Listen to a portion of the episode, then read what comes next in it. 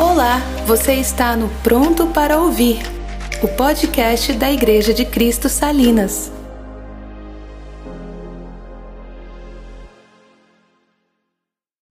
Amém.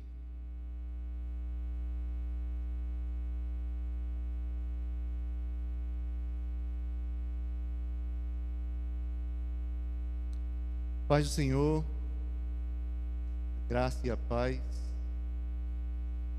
Eu vi aí a vigília, agora eu tiro de letra, viu, gente? Pode botar aí a semana todinha de vigília. E se quiser, no outro dia, a gente ainda carrega uma saca de cimento, viu, Dina? Comigo tem mais isso, não. Tá tranquilo agora. Gente, é bom estar aqui de volta. Estava com saudade. Sente muita saudade quando fica distante daqui. E graças a Deus é, estamos retomando aos poucos, né? Estão 40 dias que o Joel nasceu, é, 40 dias de 3 ou 4 horas por dia de sono, é, mas é uma bênção muito grande, né? Uma revolução na nossa vida, né? Eu tenho aprendido bastante durante esses 40 dias, principalmente sobre o amor de Deus. Eu vejo a dependência dele para todas as coisas. Eu digo, por que a gente não é assim? né, com Deus. É isso que a gente precisa, dessa dependência completa. Né? Porque às vezes a gente pensa que sabe fazer alguma coisa. Mas o Joel, ele não sabe fazer absolutamente nada. Por ele mesmo. E esse tipo de dependência que nós precisamos para com o nosso Deus. E a gente trouxe aqui uma, uma palavra cujo tema, como vocês viram aí, semeando em todo tempo, é um texto que está em Marcos, também em Mateus, também em Lucas, é uma parábola. É, é um texto que por si só é muito explicativo, simplesmente porque Jesus fala dessa parábola e depois explica. Mas eu quero trazer alguma contextualização dessa parábola para nós hoje. Certo? Então vamos abrir as nossas Bíblias, Mateus, desculpa, Marcos, capítulo 4.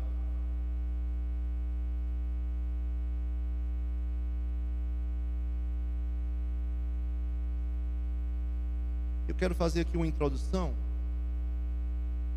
É... Existem muitas formas da gente ler a Bíblia. E algumas delas não nos levam a Deus. Sempre falo isso. Tem arqueólogo em Israel que sabe a Bíblia mais do que a gente. E é completamente ateu. Porque ele lê a Bíblia como um livro onde ele vai buscar ali questões históricas, geográficas, né? É, buscar costumes, é, coisas desse tipo. Então, não é a questão de ler a Bíblia, é a questão de como ler a Bíblia. E eu ah, já faz muito tempo e eu tenho um olhar para para as Escrituras como verdades eternas. Quanto mais clara for essa verdade, mais ela é superior a todas as outras coisas que podem, de certa forma, falar sobre aquele assunto, como a própria ciência, ou estudos, ou qualquer outro tipo de coisa. Porque às vezes a gente tem uma aparente contrariedade ou qualquer coisa desse tipo. Mas como as escrituras falam principalmente das coisas espirituais, quando a ciência se mete, ela geralmente está entrando num campo que não é dela, querendo ter autoridade de ciência numa, num campo que não é científico, né? e a gente às vezes cai nessas coisas. E eu gosto muito do, quando a Bíblia ela traz é, explicações ali concisas num lugar só a respeito do homem, quem é o homem, ou, ou classifica, ou fala a respeito de, diversa, é, de, de algumas diversidades da vida humana, de anseios, de pulsões, todas essas coisas. Por quê? Porque ali você tem uma explicação a respeito do espírito humano dado por quem criou o espírito humano. Deus está falando algo a respeito de nós. Como é que eu não vou dar ouvidos a isso?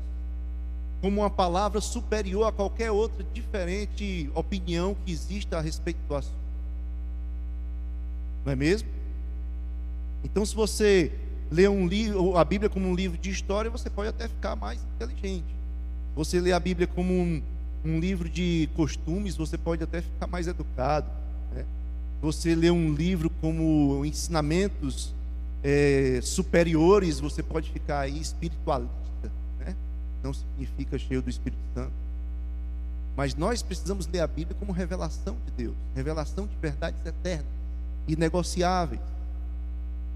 Nesse sentido, por exemplo, quando lá em 1 Coríntios 2, finalzinho do capítulo 2, começo do capítulo 3, que fala dos três tipos de homem, né? O homem espiritual, o homem natural, o homem carnal.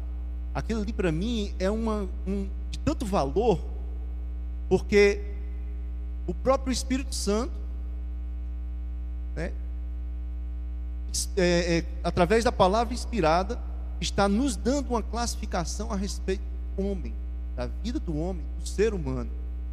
Então isso para mim é de grande valor, porque, sei lá, se a psicologia disser algo contrário a isso, se a ciência disser algo contrário a isso, eu fico com as escrituras. Quando tem essa clareza de descrição, como Paulo fala. E não tô, e não tô rebaixando a ciência. Eu estou falando que às vezes a ciência entra em campo que não é da ciência e pretende da autoridade científica falar a respeito de coisas né, que não é que não, não, não que não se chega a uma conclusão através da observação, que é o ponto central da ciência chegar à conclusão. Então, é, nessa, nessa parábola, existe essa pedra preciosa, que eu estou citando aqui, que é esse tipo de texto bíblico que nos dá uma, uma classificação de alguma coisa que nos dá uma abertura dos nossos olhos para nós vermos de forma muito clara é, aquilo que o texto está trazendo que é aplicável ao homem. Tá certo? Então, quando a gente lê aqui, vamos ler Marcos 4, do 1 ao 8, e depois a gente lê a explicação da palavra que é do 13 ao 20. Então, deixa as suas Bíblias abertas.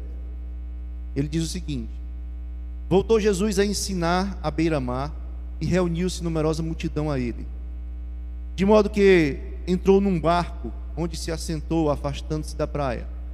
E todo o povo estava à beira-mar na praia. Assim, lhes ensinava muitas coisas por parábolas no decorrer do seu doutrinamento. Ouvi, eis que saiu o semeador a semear.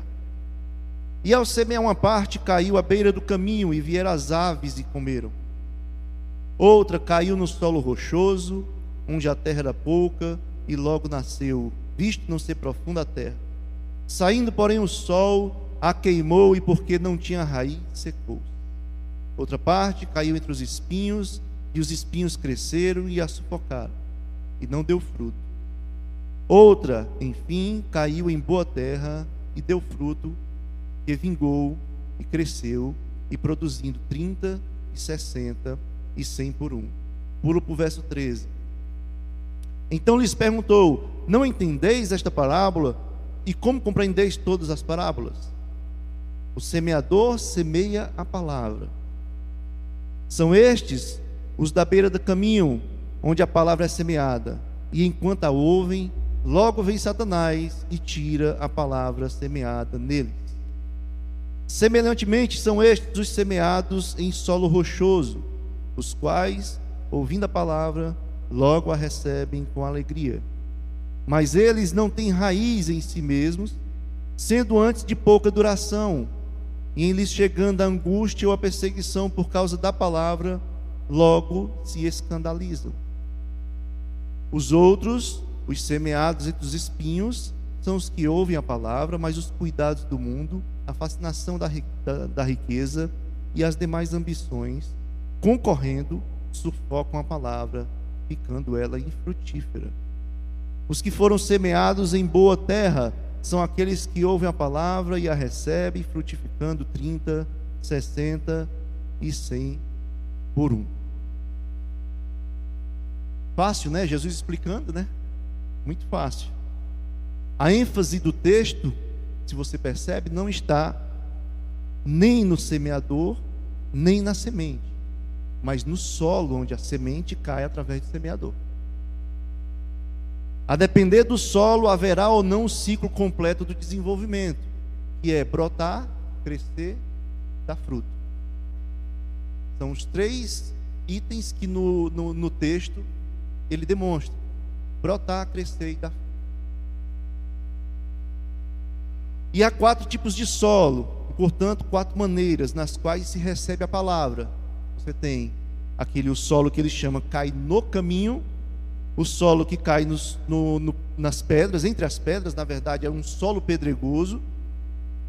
Quando cai entre espinhos e quando cai em terra boa. E cada um desse tipo de solo significa, digamos, como está o nosso coração, o coração de quem recebe a palavra. Então, quando ele diz: Ao semear, uma parte caiu à beira do caminho e vieram as aves e a comeram. Diz que uma tradução mais, ah, não vou dizer fiel, mas uma tradução possível e talvez mais condizente seja: caiu no caminho. E o caminho é aquele lugar onde ele foi construído seja por uma obra planejada, seja por simplesmente os pés pisarem continuamente. Aquela terra está compactada de tanto se passar por cima dela, um solo duro, a semente ela, ela bate ali, ela quica, como se fosse uma bola. Ela não entra. O solo é duro de tanto pisarem. Então essa é a semente que cai no caminho. A semente sequer tem condição de afundar na areia. As aves logo vêm e levam. Ela nem brota, ela nem cresce e nem frutifica. Certo? São aquelas pessoas que ouvem a palavra, mas seu estado de espírito é de resistência. O solo é duro. Jesus diz: são estes o da beira do caminho, onde a palavra é semeada, enquanto a ouvem, logo vem Satanás e tira a palavra semeada neles um exemplo dessa situação, e nós temos vários no ministério de Jesus, no ministério de Paulo, dos apóstolos, é a perseguição que se tinha por causa da pregação da palavra. Os fariseus queriam matar Jesus, logo ali onde ele estava pregando, logo ali onde estava falando com as pessoas, levando o evangelho do reino, e eles planejando matar Jesus, ouvindo a palavra e planejando matar Jesus. Ou seja, o coração daqueles homens era como a semente que cai no caminho. Batia, não entrava. Caía naquele solo duro. Um coração completamente enrijecido pela religiosidade, pela ganância, pelo desejo de poder. Lá em João fica muito claro, lá em João, se eu não me engano, 14, não lembro agora direito, mas eles diz que devem dar fim a Jesus, porque senão Roma virá e tomará o poder deles. Ou seja, nós temos aqui uma espécie de pacto com Roma. Eles deixam a nossa religião aqui como liderança, nós temos um poder, mas esse Jesus aí está abalando esse poder.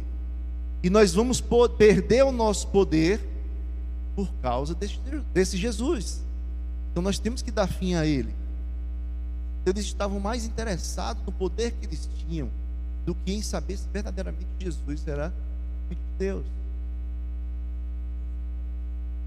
E pasme muitos deles sabiam que Jesus era filho de Deus. Porque quando Jesus se encontra, Nicodemos encontra Jesus, Nicodemos diz o que? Bem sabemos que tu vens da parte de Deus. Porque ninguém que vem da parte de Deus não faz o que tu fazes. Bem sabemos, só que antes de dizer esse bem sabemos, diz que Nicodemos era o quê? Um dos principais. Então, se sabemos aí, era, não era a família de Nicodemos. Era o pessoal lá dos principais. Mas eles tinham uma perspectiva er, errônea do significado do reino dos céus. Porque se eles tivessem uma perspectiva correta, eles nunca teriam coragem de fazer o que fizeram Então, esse é o que cai na beira do caminho. São pessoas com o coração endurecido, e aí existem diversas é, possibilidades porque o coração chegou a esse ponto. O segundo que ele diz é caiu em solo pedregoso. Marcos 4, 5 e 6 diz: outra caiu em solo rochoso, onde a terra era pouca. Solo rochoso, onde a terra era pouca. E logo nasceu, visto não ser profunda a terra. Saindo, porém, o sol queimou, porque não tinha raiz, secou-se. Por que ele diz: a terra era pouca? Porque não é caiu entre as pedras, é caiu num solo que tem uma camadazinha de areia, o resto é pedra. Então, quando o cara ia lavrar aquele solo ou, ou, buscava chegar ali, diz: Eu vou ver se eu planto nesse solo. Quando ele começava a, a bater ali, que ele via que a camada de areia era curtinha, o resto era pedra, ele diz: Aqui não dá, vamos procurar outro lugar. Semente aqui não fixa. Então, esse é o solo rochoso, não quer dizer caiu nas pedras, mas caiu num solo onde há uma camada fina de areia e o resto é pedra. A semente nesse solo, como diz o texto, ela brota. Brota. Mas porque o solo não é profundo, as raízes não são profundas, ele não cresce e não frutifica. Então você tem uma gradação, né? Primeiro nem brota, nem cresce, nem frutifica. Aqui ele brota, mas não cresce, nem frutifica. Jesus diz: Semelhantes são estes os semeados em solo rochoso, os quais, ouvindo a palavra, logo a recebem com alegria. Mas eles não têm raiz em si mesmos, sendo antes de pouca duração. Em lhes chegando angústia ou perseguição por causa da palavra, logo se escandalizam. Então são pessoas que reagem com entusiasmo à palavra, mas permanecem superficiais até que se afastam na primeira decepção ou quando sofrem qualquer tipo de pressão por causa das convicções que aquela palavra traz. Aqui o texto diz angústia e perseguição, mas essa palavra angústia, ela significa literalmente sofrer pressão. E perseguição significa literalmente sofrer hostilidade. Não significa que nós devemos ir lá para o primeiro século e pensar assim, não, quem desiste né, nesse quem tem o solo, o coração como um solo pedregoso, é, é aquele que desiste em meio à perseguição. Então, será que eu sou? A gente pensa na perseguição do primeiro século. Mas se a gente pensar nessas palavras que eu disse, hostilidade e sofrer pressão, nós entendemos melhor para os nossos dias. Por quê? Porque sofrer pressão e sofrer hostilidade, ele depende, vamos dizer assim, de onde você está, do do tempo em que você está, você pode chamar de pressão e hostilidade coisas completamente diferentes. Para nós, uma geração que é cheia de mimimi, perseguição é uma coisa inimaginável nós nos mantermos na perseguição. Nós pensamos em perseguição no sentido de hostilidade, pode ser até aquela aquela questão de você é, tipo, lhe excluírem porque você tem um pensamento diferente, é, lhe escantearem, né, porque você não vai na mesma onda. Isso aí é sofrer hostilidade. Ou então, lhe pressionar para que você tenha um pensamento parecido com o do grupo. Sofrer pressão, é angústia. Então, essas palavras que tem aqui nesse texto, angústia e perseguição, é sofrer pressão e hostilidade. Nos nossos dias, nós podemos pensar em muitas coisas que são diferentes do primeiro século. No primeiro século, talvez fosse a perseguição mesmo. Mas para nós é algo ainda muito mais brando, mas que porque nós não temos o couro grosso, a gente sofre hostilidade com coisas que, sei lá, para o primeiro século era risível. Né? Então caiu no solo rochoso, raiz não tem profundidade. Vindo qualquer coisa que abale, qualquer coisa que faça pressão, qualquer coisa que traga hostilidade para você, você já recua. Estou dizendo você no sentido amplo, tá? Não estou apontando para ninguém. Já recua. Não tem raiz. O sol que sai e queima é uma espécie de hostilidade. Não tem raiz profunda onde o sol em cima, mesmo assim você consegue adquirir ali a umidade para se manter vivo.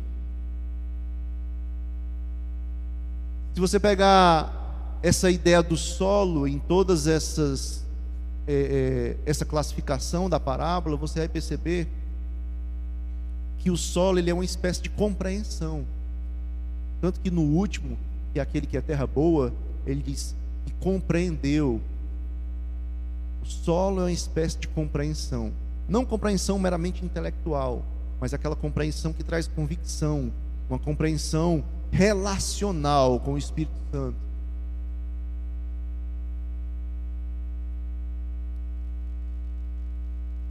Então as pessoas começam a ser omissas com relação às verdades do Evangelho por causa de pressões ou hostilidades que sofrem no meio cristão. Esse é aquele que tem um coração com o solo pedregoso. Convicções que ele tem não tem muitas, muita profundidade. No momento em que ele é pressionado, no momento em que há uma espécie de hostilidade, ele vai recuando. A gente pode dizer que esse do solo pedregoso Vamos botar a culpa na igreja agora. Esse do solo pedregoso é aquele que teve um discipulado fracassado. A igreja não chegou junto para discipular aquela pessoa. Ele não teve uma condução para compreender, ter profundidade, criar convicções mais profundas, a fim de que quando o sol da hostilidade ou da pressão sair e começar a esquentar, ele tenha raízes profundas para se manter. Solo pedregoso. O terceiro é o que caiu entre os espinhos, e o texto diz: outra parte caiu entre os espinhos, e os espinhos cresceram e sufocaram e não deu fruto. Se você perceber, esse é o único em que o problema não está na semente e o problema não está no solo, o problema está no meio. E naquela, naquele desenvolvimento que nós falamos, essa semente ela brota, essa semente ela cresce, mas a semente não frutifica. O que caiu no caminho nem brota, nem cresce, nem frutifica.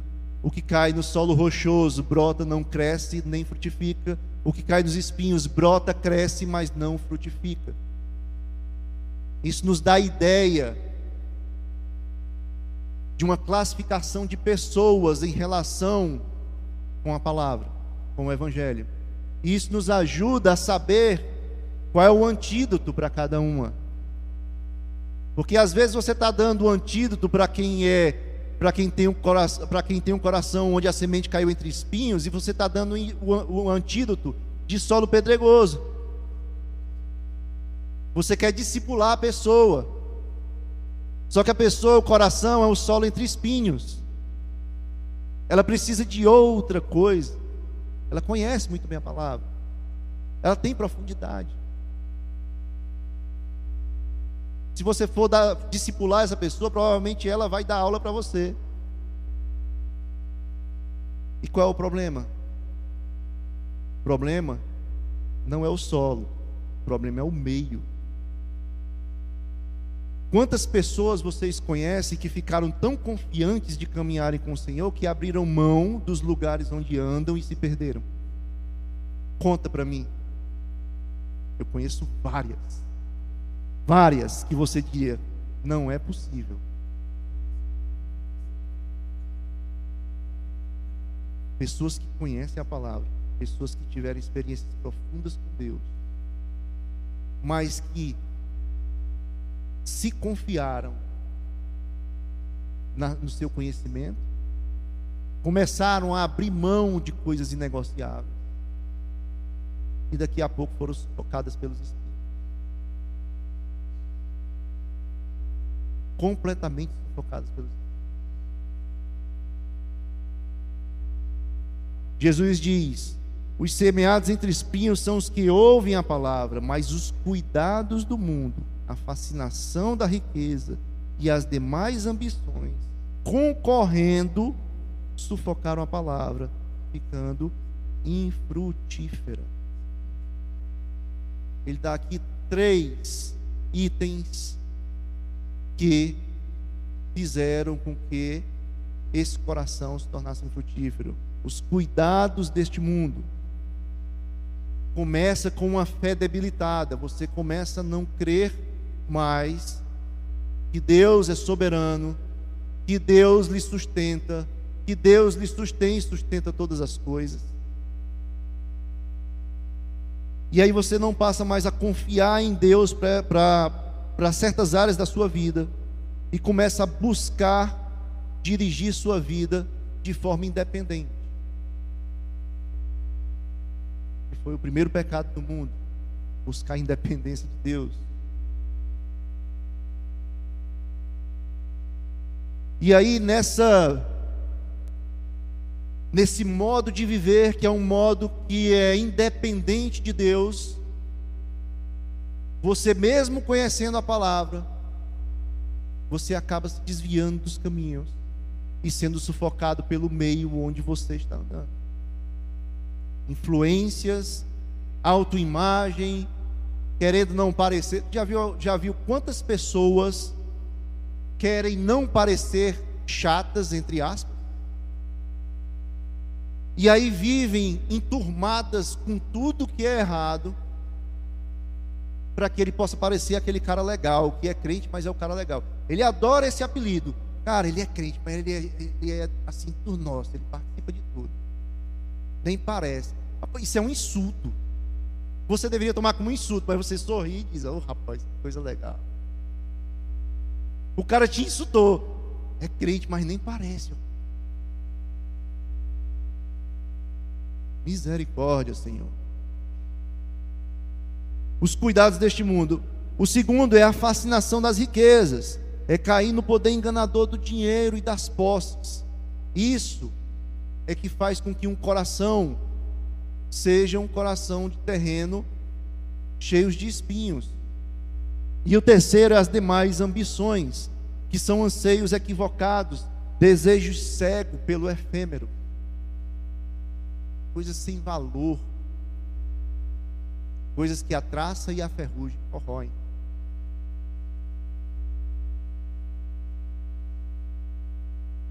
Nós temos um grande exemplo, eu já citei em outra situação que não essa, na própria palavra, que é o exemplo de Demas, que caminhava com Paulo lá em Colossenses 4,14. Ele diz: Saúda-vos, Lucas, o médico amado, e também Demas, aquele meu parceiro, meu cooperador, que anda comigo e sofreu várias aflições comigo.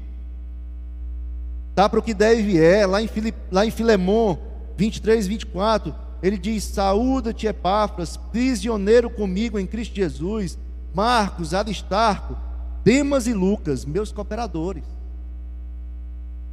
Só que lá em 2 Timóteo, já no final da vida de Paulo, 4,10, Paulo escreve: porque Demas, tendo amado o presente século, me abandonou e foi para Tessalônica.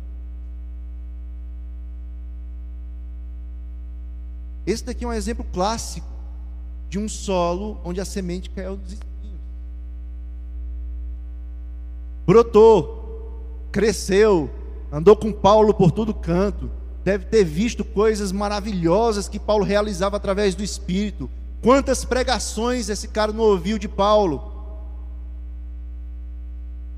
Inspirados pelo, inspiradas pelo Espírito. Quantas coisas, palavras de sabedoria, palavras de conhecimento, manifestações do Espírito ele viu junto com Paulo. Para depois, no final da vida, Paulo está escrevendo um negócio desse. Temas, tendo amado o presente século me abandonou e foi para Tessalônica. Lá no texto que Jesus explica a parábola, ele diz o que? Os cuidados deste mundo, a fascinação das riquezas e as demais ambições. Foi aí onde Demas caiu. Estou imaginando aqui, não está na, nas escrituras, mas imaginando que enquanto Demas andava com Paulo, sei lá, Paulo foi preso, Demas ficou meio que desamparado e começou a pensar, cara, por que, que eu estou passando por isso tudo? Se achegou a um grupo ali, esse grupo tinha algo mais interessante, entre aspas, para esse tempo de 80 anos que a gente vive no mundo, né? E Demas se entregou a isso. E largou tudo para trás. Por quê? Por causa do meio onde ele se inseriu. Às vezes a gente pensa que, ah, isso aí é porque o pessoal é muito antiquado. Eu prefiro crer na palavra. E a palavra diz isso.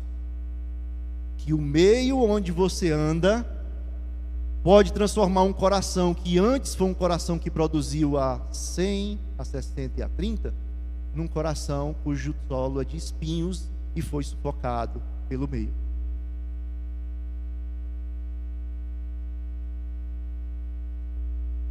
Por isso que eu gosto muito dessa, dessa ideia da, da convergência do povo de Deus. Nós temos muitas vezes doutrinas diferentes, em questões secundárias, e às vezes a gente briga nessas doutrinas secundárias, mas enfim, eu gosto muito dessa unidade, a, a gente buscar essa unidade, sabe? Aqueles que de repente têm doutrinas secundárias diferentes, mas abrindo mão para estar tá junto ali e buscando o principal é, em que nós concordamos, porque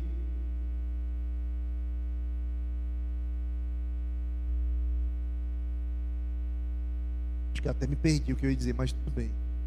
Mas essa unidade, essa unidade do povo de Deus, ela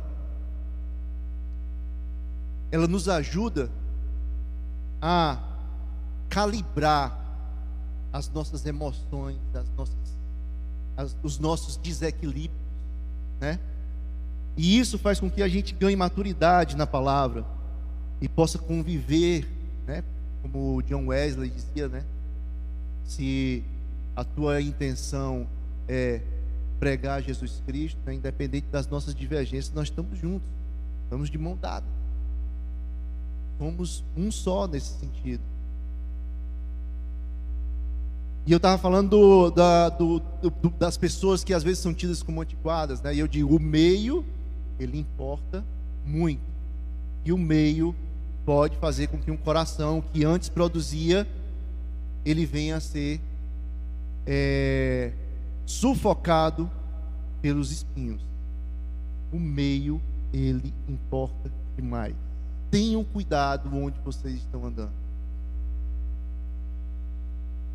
Tenham cuidado com quem anda. Tomem muito cuidado. Sim, lembrei. A questão da convergência. Por quê? Porque eu enxergo o povo de Deus. Quando você lê o Antigo Testamento ali, Josué, por exemplo, você vai ver que tem um exército.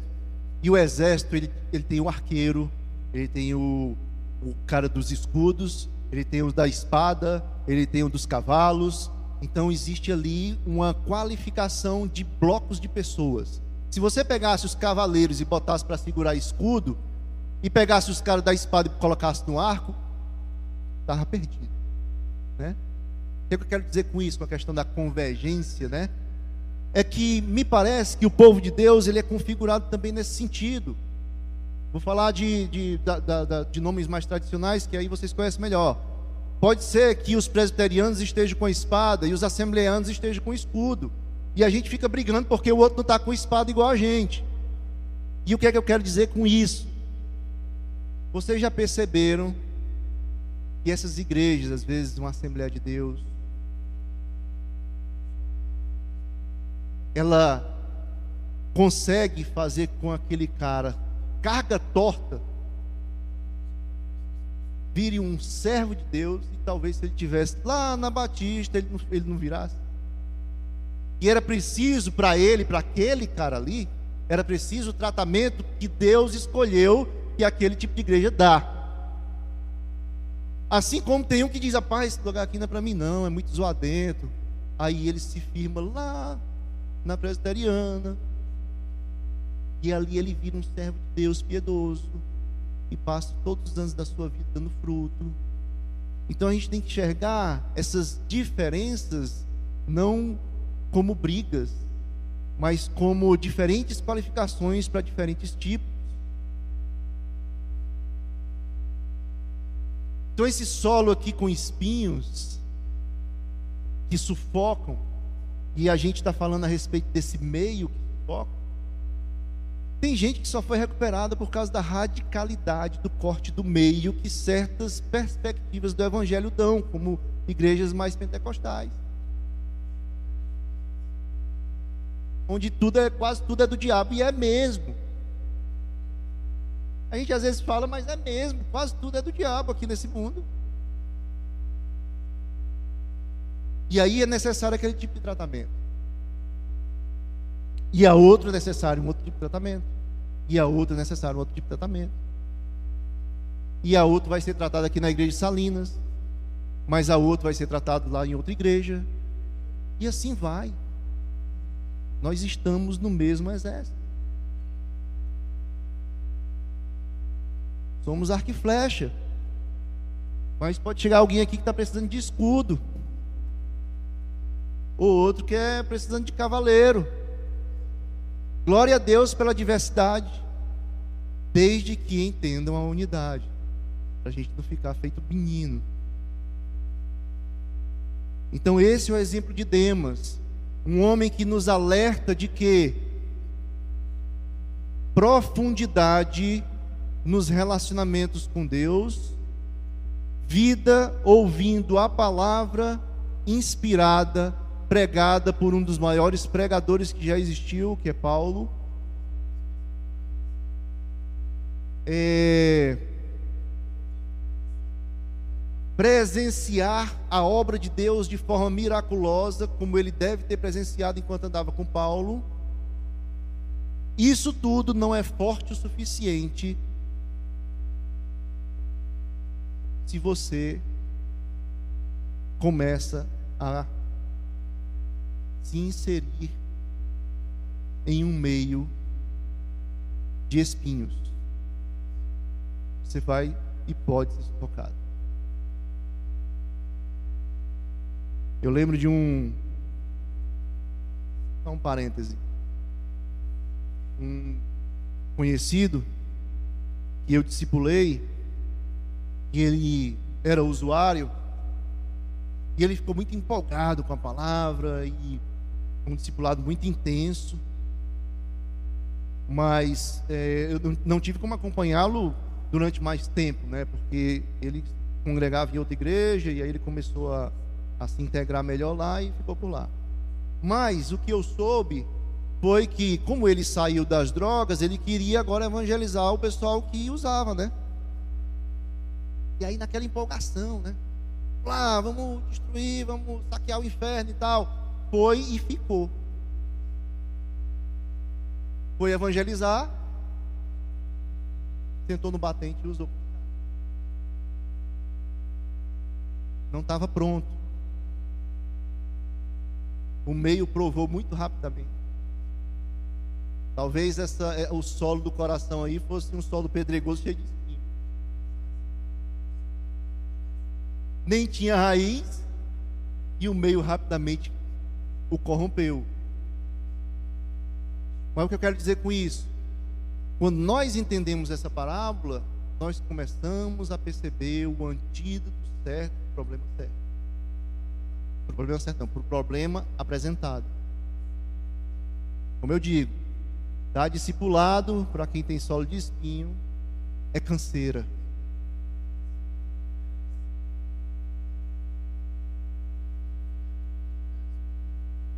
Você vai notar que geralmente o solo pedregoso é aquele que se envolve tanto na igreja, é aquele cara que entra e ele abraça tudo, ele quer estar em todos, todos os departamentos servindo, novo convertido. Mas se não chegar ninguém para discipular e aprofundar suas raízes e transformar aquele solo pedregoso em um solo fértil, em um solo bom, em terra boa. Ele passa anos numa imaturidade e a primeira dificuldade que ele tem, a primeira decepção, sumiu. E aí quando você vai ver, é as fotos dos mesmos lugares de antes, mesmas coisas.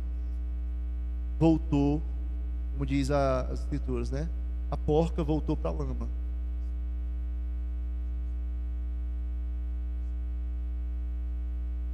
Caiu na terra boa, Marcos 4:8. Enfim, caiu em boa terra e deu fruto, vingou e cresceu, produziu a 30, a 60 e a 100 por um. Nós começamos com a que caiu no caminho, nem brota, nem cresce, nem frutifica. Solo rochoso, brota, não cresce, não frutifica. Espinhos, brota, cresce, não frutifica. Terra boa, brota, cresce e frutifica. É importante essa classificação que o próprio texto dá. E Jesus diz: os que foram semeados em terra boa são aqueles que ouvem a palavra e a recebem, frutificando a 30, 60 e a 100 por um. Agora eu queria chamar a atenção para vocês, porque esse texto ele sempre é muito usado em termos evangelísticos. Você leva a palavra e ali os corações recebem. E aí cada coração aí talvez tenha uma configuração como essa daqui. Mas o texto ele está dizendo de semear a palavra e ouvir a palavra. Qual foi a última vez que a palavra foi semeada para você e você ouviu? Foi quando você se converteu? É quando você lê de manhã no seu devocional, é quando você lembra palavra, da palavra no seu trabalho, é quando você ali com um amigo está orando e você está orando segundo a palavra, é quando você está aqui hoje ouvindo a palavra. Então, ouvir a palavra semeada não significa só em termos evangelísticos, significa em termos de crescimento espiritual, em santidade, em conhecimento então, todos os dias essa palavra está sendo semeada em nós. Como eu digo, seja através da nossa leitura, seja através da nossa mente lembrando da palavra, seja através da nossa comunhão, onde a palavra também é trazida à tona. Então, todos os momentos em que a palavra é colocada diante de você, ela está sendo semeada. E o que eu quero, de repente, aqui, me aprofundar nesse texto, é justamente nisso. É que que tipo de coração você estava com a palavra que foi semeada ontem na sua vida? Quando você leu as escrituras ontem, ou quando você orou ontem, ou quando você lembrou da palavra. Nosso coração, nesse sentido, ele pode ser mutante. Um dia é espinho, um dia é pedra, um dia é caminho duro, um dia é terra boa, e a nossa vida e o nosso desenvolvimento em santidade vai depender de como nós conduzimos nossa vida e entregamos nosso coração para que ele seja, em maioria, terra boa.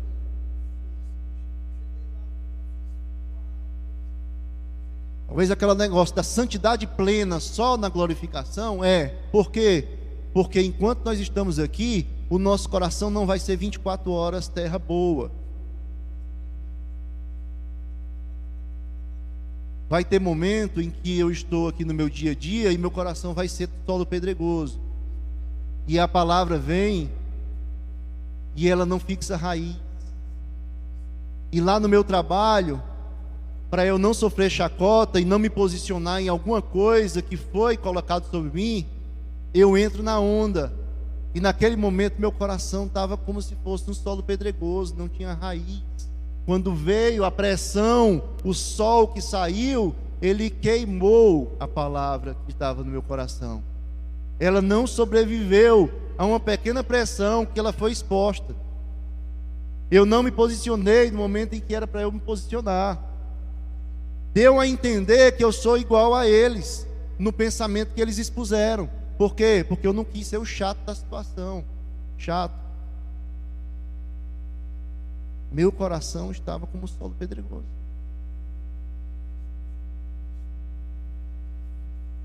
E às vezes eu invento de sair com um grupo que não tem mais nada a ver comigo, mas só porque é o pessoal das antigas e que eu gostava muito e tal e tal. Vamos ver se dá certo uma saída em que a gente possa aproveitar da amizade.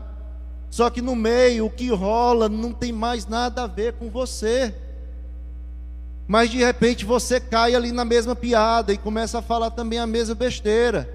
E você esquece dos seus valores e esquece que aquilo ali não é condizente com o que você crê. Você está em meio a espinhos e se entregou e foi sufocado. Naquele momento, seu coração estava num solo entre espinhos. Esse é o nosso dia a dia. Esse é o nosso dia a dia. É o nosso coração mutante. Nós já falamos várias vezes aqui de disciplinas espirituais. Disciplinas espirituais é uma espécie de arado do solo do nosso coração. Quando você busca oração, leitura da palavra, jejum, meditação, comunhão, isso aí são os dentes do arado passando no teu coração. E quanto mais você pratica, quanto mais disciplinas você pratica, mais dentes esse teu arado tem. E às vezes você está ali só lendo as escrituras e acha que está tudo bem, é o, é o teu arado de um dente arando o solo do teu coração. E veja, geralmente, quem tem esse arado de um dente, esse dente está meio mole, viu? Porque ler as escrituras, como eu disse no início, não significa muita coisa se você não vai lê-la com o espírito correto. não significa muita coisa.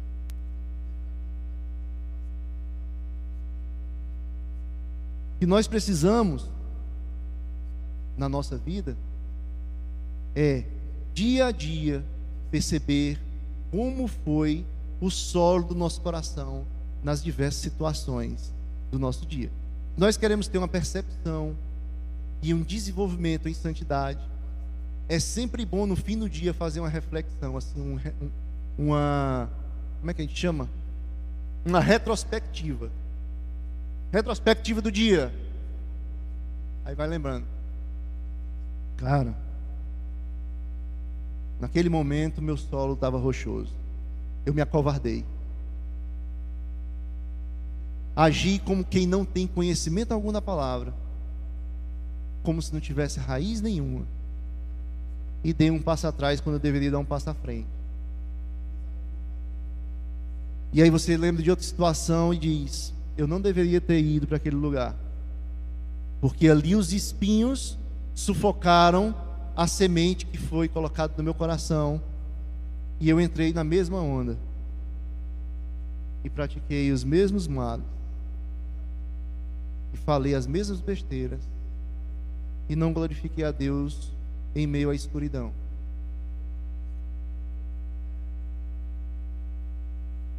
E tem gente que vai dizer assim: mas isso é tão difícil. É difícil porque a gente não quer largar os, os, os, lugares anteriores. É difícil porque a gente não quer largar as amizades que não edificam. Já é difícil se você fizer isso tudo. Ainda mais quando não quer fazer. Porque às vezes a gente está falando e a pessoa está pensando, meu Deus, como é que eu vou fazer isso? Eu vou é melhor eu sair logo de perto, porque eu vou me tornar o cara que é contrário, porque tudo que aquele pessoal fala é contrariedade ao que eu creio. E se pedirem minha opinião, eu sempre vou ser o contrário da história. Existem duas formas de você resolver isso: se posicionar, mas se posicionar é tão difícil, sai do meio. É você quem está procurando problema para você. É você quem está procurando ser o chato da questão. Porque se eu creio em coisas completamente diferentes daquele grupo, por que, que eu permaneço no grupo? Para ser o chato? Não quer ser chato? É melhor. melhor. É melhor das configurações. É não ser chato e sair. Porque você só é o chato porque não quer abrir mão daquele grupo. E eu creio que esse solo rochoso e o solo de espinhos são as maiores dificuldades do povo de Deus crescer, amadurecer e se desenvolver. Primeiro, porque nós não buscamos nos aprofundar na palavra, então nossa raiz fica ali, rente com a rocha, não segura nada, qualquer aflição, qualquer pressão, qualquer hostilidade, a gente não se posiciona, a gente entra na onda, solo rochoso. E solos de espinhos que sufocam a semente, ó, o solo, como a gente diz, o solo de espinhos, no solo não tem problema nenhum, nem a semente, o problema é o meio.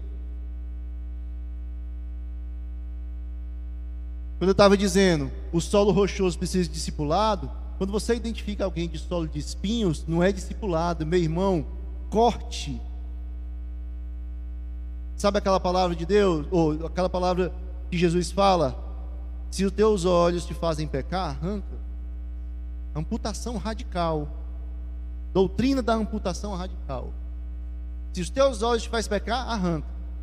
Teu braço te faz pecar, arranca. Se aquele grupo te faz pecar, sai, arranca. Se aquele grupo do WhatsApp te faz pecar, sai. Se aquela pessoa te manda mensagens que não edificam, bloqueia. Se tu está vendo movimento estranho de uma pessoa para contigo, corta. Não tem simpatia para quem quer destruir a tua vida no pecado. Não tem simpatia.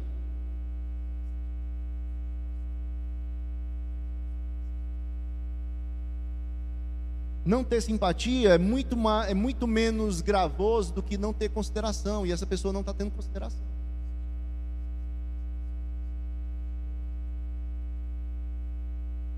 Nós não precisamos ser o canhão de Deus aqui na terra atirando em tudo quanto é coisa e falando tudo quanto é coisa. A gente precisa ser sábio. É por isso que o livro de Provérbios ele é a sabedoria, mas ele é a sabedoria aplicada no momento correto. Se ele não for aplicado no momento correto, ele é estultícia, é burrice. A gente acha que citar um provérbio é, é, é sair sabedoria da nossa boca. Mas às vezes pode sair tolice da nossa boca, porque citamos o provérbio no contexto errado, no momento errado. Porque a chave, eu já, já falei isso várias vezes, a chave para entender provérbios é aquele provérbio lá 28, se eu não me engano, 14, que ele diz: Como galhos de espinho na mão de um bêbado, assim é o provérbio na boca do tolo. Ele acha que por ter o provérbio ele tem a sabedoria. Ele acha que por ter, ele está ali com um galho de espinho bem bêbado, com um galho de espinho bêbado com um galho de espinho, se furando todinho. É esse a forma em que você usa um provérbio sem sabedoria, sem o momento certo, sem a situação correta.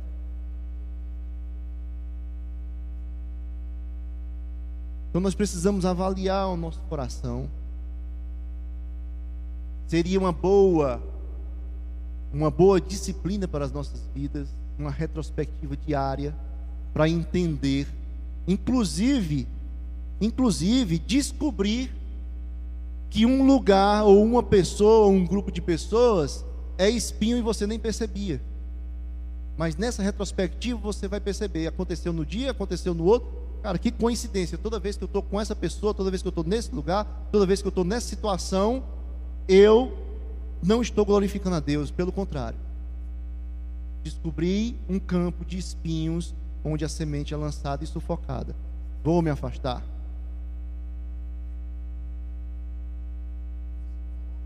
Em outras vezes você descobre o seu coração pedregoso, você diz, rapaz, com aquela pessoa eu me acovardo. Quando ela me pressiona, eu não tenho coragem de enfrentar e dizer qual é a minha convicção. Eu fico calado para bem pensar, para bem passar, como se eu pensasse igual.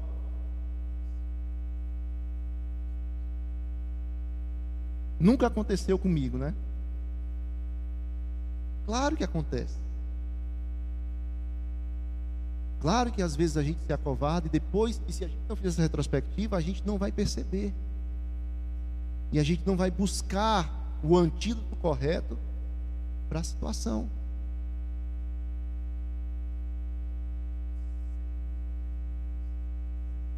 Então, no, aplicando essa, palavra, essa parábola à evangelização, nós sabemos o que cada pessoa ali precisa de acordo com o solo que tem no coração, que você percebe ali com pouco tempo de relacionamento. Mas para as nossas vidas, nós vamos descobrir que todos os dias nós precisamos de todos os antídotos diariamente para poder buscar santidade, maturidade, desenvolvimento espiritual. Todo dia nós precisamos ser discipulados pela palavra, que é diferente do discipulado de um novo convertido, no sentido de que ali eu estou é, trazendo as verdades do Evangelho para alguém que está iniciando e tal e tal. Para mim, eu estou reforçando, relembrando, meditando e buscando profundidade naquelas palavras. Todo dia eu vou precisar também perceber quais são os lugares, quais são as situações em que eu sou corrompido pelo meio. Houve línguas aí?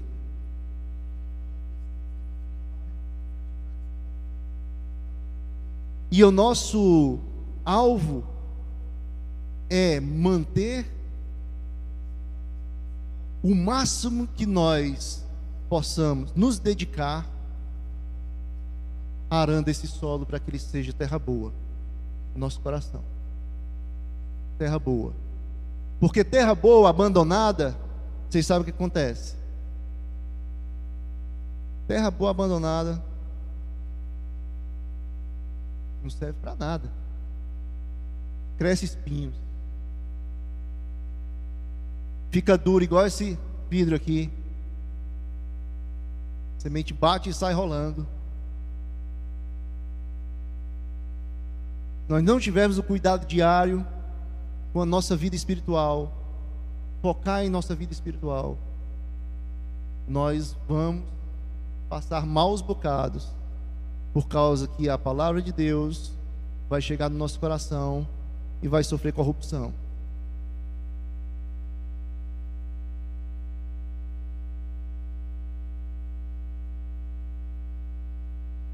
Eu ia contar um, um pequeno testemunho, mas não vou contar.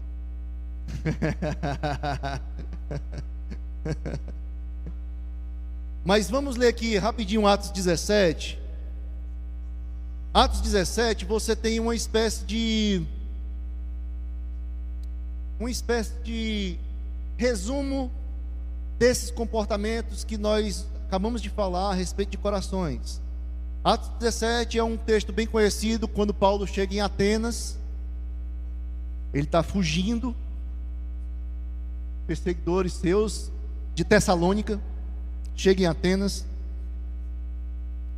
E Paulo passa em Atenas lá como quem está só esperando o pessoal que estava com ele em Tessalônica chegar para eles irem para outro lugar. Só que o texto diz que ele se agitou de ver tanta idolatria daquele lugar e acabou abrindo a boca. Mas o versículo 22, ou 32, desculpa, 32, depois que Paulo prega lá em Atenas, diz assim: Quando ouviram falar de ressurreição de mortos, uns meus óculos escarneceram para perto. E outros disseram: A respeito disto, te ouviremos noutra ocasião. A essa altura, Paulo se retirou do meio deles. Houve, porém, alguns homens que se agregaram a ele e creram. Entre eles estava Dionísio, o Areopagita, uma mulher chamada Damaris, e com eles outros. Então você tem aqui pessoas que enfrentaram Paulo na mesma hora, outros disseram: Outra vez tu fala isso conosco, nós viremos ouvir. E outros, é isso mesmo. Queremos estar contigo. Queremos esse Deus. A palavra, a semente é a mesma. Agora, ela foi depositada em corações diferentes. E a reação é diferente.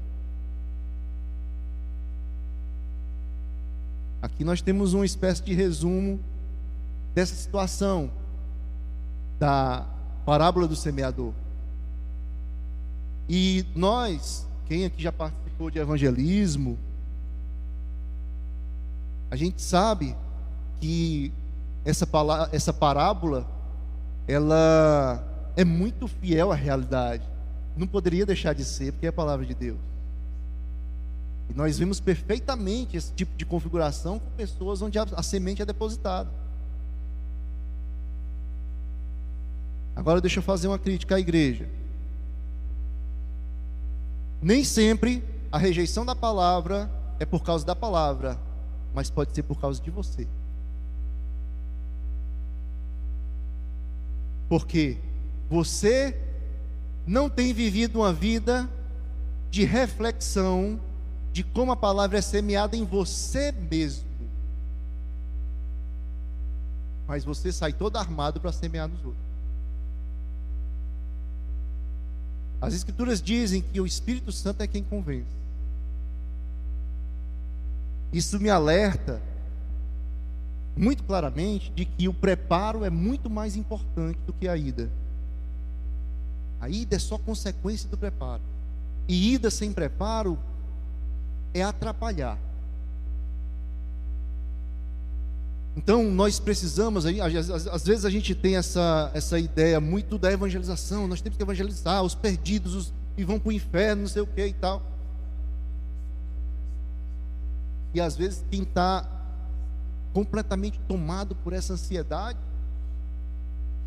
talvez não tenha nem conhecido o evangelho direito. Ele só entrou num, num grupo, como ele entraria em qualquer outro grupo, se adequou às práticas daquele grupo, repete a, a, as frases daquele grupo, os jargões, e age como aquele grupo. Por isso que a reflexão interior a respeito de como a semente tem, está sendo plantada diariamente em nossas vidas é primordial para nós nos preocuparmos com terceiros, para nós nos preocuparmos com a salvação de outros. Porque se o Espírito é quem convence, nós não precisamos nos preocupar com a nossa com a nossa desenvoltura naquilo que nós vamos fazer. Nós precisamos nos preocupar com a nossa santidade e relacionamento com Deus antes de realizar. Que é moda hoje no nosso tempo, né? A moda hoje no nosso tempo é substituir a nossa formação espiritual pela desenvoltura desenvolvida através de técnicas para poder levar a palavra, pregar a palavra, ensinar a palavra. O nós, que nós precisamos e é suficiente é o Espírito Santo avivado em vidas. Porque com o Espírito Santo avivado em nossas vidas, pessoas vão se converter através de uma palavra que você traz, e você vai dizer assim: rapaz, o que é eu. Para aquele pessoal cair em pranto, se ajoelhar e querer aceitar. Eu não disse nada. Com outros você falou e filosofou e falou e trouxe todo o seu conhecimento e tal, e saiu frustrado. Porque não é a lógica do mundo que convence corações. Deus é o pai da lógica, mas o Espírito Santo é quem convence. Não estou fazendo aqui uma, uma apologética da ignorância, não. Mas muito melhor é buscar conhecimento cheio do Espírito. E conhecimento sem o Espírito Santo, pela misericórdia de Deus, ele ainda conduz pessoas apesar da sua vida. É apesar, não é por causa. Porque Deus tem os propósitos dele. E a gente diz: aquele cara, com aquela pessoa se converteu através da pregação daquele cara, aquele cara não sei o que e tal. Tudo bem, mas o Espírito Santo tem compromisso não é com ele, não, compromisso com as pessoas que estão ali ouvindo. É por isso que tem gente de Deus na diversidade da igreja cristã.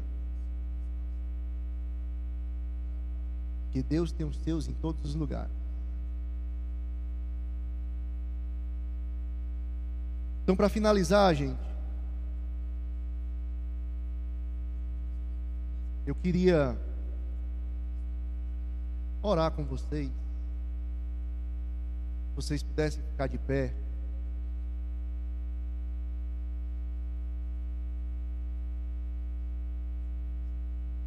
Queria orar a Deus para que a gente possa ter forças para viver uma vida de reflexão a respeito de como nós vivemos, de como tem sido o nosso dia, para que a gente possa ir fechando as brechas, para que a gente possa identificar os lugares espinhosos onde nós estamos e os terrenos pedregosos onde nós estamos, para que nós possamos perceber as estradas pisadas e endurecidas onde nós estamos andando e poder se afastar de todas elas, para que a nossa vida possa ser uma vida é, com um solo onde a semente da palavra cai e ela brota, cresce e frutifica. E se você diz assim, pela glória de Deus e pelo auxílio do Senhor, eu estou frutificando. Mas aí você pensa, é 30, 60 ou é 100? Eu quero ir para 60, eu quero ir para 100. Porque a semente desperdiçada, ela é multiplicada. A semente é lançada naquele solo, e ela dá mais 30, dá mais 60, dá mais 100. O ganho é de 99, 59 e 29. Vale a pena. Senhor Deus, nós somos gratos, Senhor, pela tua bondade e graça sobre nossas vidas, sem as quais, Senhor, nós estaríamos completamente perdidos. Te agradecemos, Senhor, porque Tu és perfeito, soberano, conhecedor de todas as coisas. Não tem nada que possa lhe resistir, nada que tu não conheça, em nenhum lugar onde não estás. Te agradecemos, Senhor, porque nós podemos confiar na tua fidelidade, porque nós, como a tua palavra diz, nós poderemos ser fiéis, mas ele continua fiel. Porque não pode negar a si mesmo. Agradecemos pela tua fidelidade, Senhor. E fundamentado na tua fidelidade e as tuas promessas. Promessa de vida eterna. Promessa, Senhor, de vida plena para aqueles que te seguem. De águas vivas que brotam, Senhor, do nosso interior. Promessa de transformação e de lavagem pela tua palavra. Promessa, Senhor, de crescimento daqueles que se empenham em caminhar contigo. Nisso tu, Senhor, não volta atrás. Nós podemos confiar plenamente de que se nós levarmos a sério, Senhor, a tua palavra, nós de nada sentiremos falta. E nenhuma falta se encontrará em nós. Por isso eu te peço, Pai, derrama sobre nós força em nome de Jesus, Pai, que o teu Santo Espírito habitando em nós seja um motor que nos conduz para que possamos, Senhor, ter uma vida cada vez mais limpa de nossos pecados, em santidade, vestes cada vez mais alvas. Que nós possamos, Deus, buscar entendimento, buscar relacionamento, conhecimento de Ti não só o conhecimento intelectual, mas o conhecimento relacional, Senhor. Em nome de Jesus, te pedimos que tu nos capacite, Senhor, a observar as nossas vidas, para que possamos sair das ciladas de ter um coração em terra pedregosa, ou terra cheia de espinhos, ou pior ainda, um caminho, Senhor, duro como concreto, onde a semente sequer consegue entrar na terra. Em nome de Jesus, Pai, ajude para que os nossos dias sejam dias, Senhor, de frutificação. Que o nosso coração, Senhor, seja um coração arado pela santidade, Pai. Que nosso coração seja um coração, Senhor, onde a semente brota, ela cresce, ela multiplica, frutifica, Senhor, em nome de Jesus. Em nome de Jesus, Pai, nos torna semeadores, mas primeiramente, Senhor, ajude para que a semeadura seja em nosso interior em todo o tempo. Em nome de Jesus, Pai, tira de nós, tira de nós, Senhor, os receios e os medos, as barreiras e os muros, Senhor, para que possamos mostrar em que nós cremos. Nos livra, Senhor, nos livra desse coração rochoso que nos traz é, tantas, tantos medos, tantos receios, e faz com que nós possamos, Senhor, colocar, para que nós possamos colocar todas as coisas que nós realizamos na luz, tudo que nós cremos na luz. Em nome de Jesus, Pai, nós pedimos sabedoria Sabedoria para identificar, Senhor, aqueles lugares que têm nos corrompidos, nos corrompido como solo de espinho, Senhor, que tem sufocado tua palavra em nós, e que em pouco tempo nós estamos ali, Senhor, nos deleitando no pecado. Nos ajuda, Senhor, a identificar esses lugares e realizar uma amputação radical neles, Senhor. Para que possamos ter vida santa, Pai. Para que possamos ter comunhão contigo, alegria, Pai, gozo, longanimidade todos esses frutos, Senhor, daqueles que te seguem. Em nome de Jesus, Pai. Eu te peço que tu abençoe, Senhor, essa igreja, Pai, para que a palavra pregada aqui, Senhor, seja uma palavra que não venha a ser distorcida, que nós estejamos, Senhor, profundamente, Senhor, temerosos no bom sentido, Senhor para pregar a tua palavra, para levar a tua verdade, Senhor, para que nós possamos nos dedicar, Senhor, a fim de que possamos, possamos trazer, Senhor, sempre e sempre, Senhor, algo agradável a Ti para os nossos corações, para que Teu Espírito Santo seja o grande condutor, Senhor, em nome de Jesus Cristo, Pai. Abençoa cada um que está aqui, Senhor. Se cada um aqui, Senhor, identificou em seu coração esses lugares, identificou essas situações, Senhor, que Tu possa dar forças para que possa realizar a amputação, Senhor. Em nome de Jesus, Pai. E que cada um aqui, Senhor, possa sentir a alegria e a proximidade de Ti do Teu Santo Espírito, Senhor, quando realizar essas amputações, por causa da dedicação, Senhor, e da disponibilidade para estar ainda mais próximo de Ti, Senhor. Em nome de Jesus, Pai, eu te peço e te agradeço. Amém. Senhor.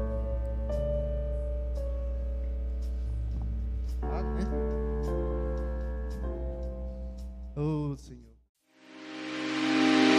Você também encontra essa mensagem em vídeo em nosso canal do YouTube, Igreja de Cristo Salinas.